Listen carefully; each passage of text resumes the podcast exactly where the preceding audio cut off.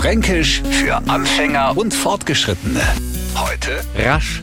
Wer hat bei an zack zack, schnell, hurtig oder wer immer anders von Nutz so schnell Sach denkt, ist halt wieder mal schief gewickelt, weil der fränkische rasch weiß, was ganz was anderes ist, als wer er auswärtiger drunter versteht.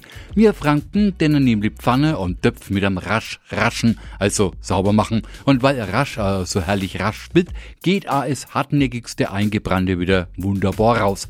Und jetzt können wir endlich einmal wieder den Beweis antreten, dass wir Franken halt einfach keine sind, die lang umeinander babbeln und alles auf den Punkt bringen. Gib mir mal den Rasch und schon haben wir was in der Hand, für das der Hochdeutsche eine ganz seltsam ausführliche Beschreibung braucht. Ein Topfreiniger aus zusammengebundener Stahlwolle. Fränkisch für Anfänger und Fortgeschrittene. Täglich neu auf Radio F und alle Folgen als Podcast auf radiof.de.